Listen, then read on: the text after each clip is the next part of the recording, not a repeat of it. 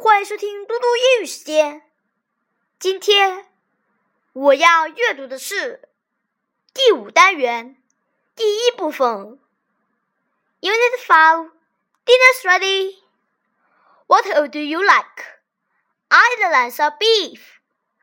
I'd like some vegetables. Fry yuan, please. Would you like a knife and fork? No thanks. I can use chopsticks. Cheers! Help yourself.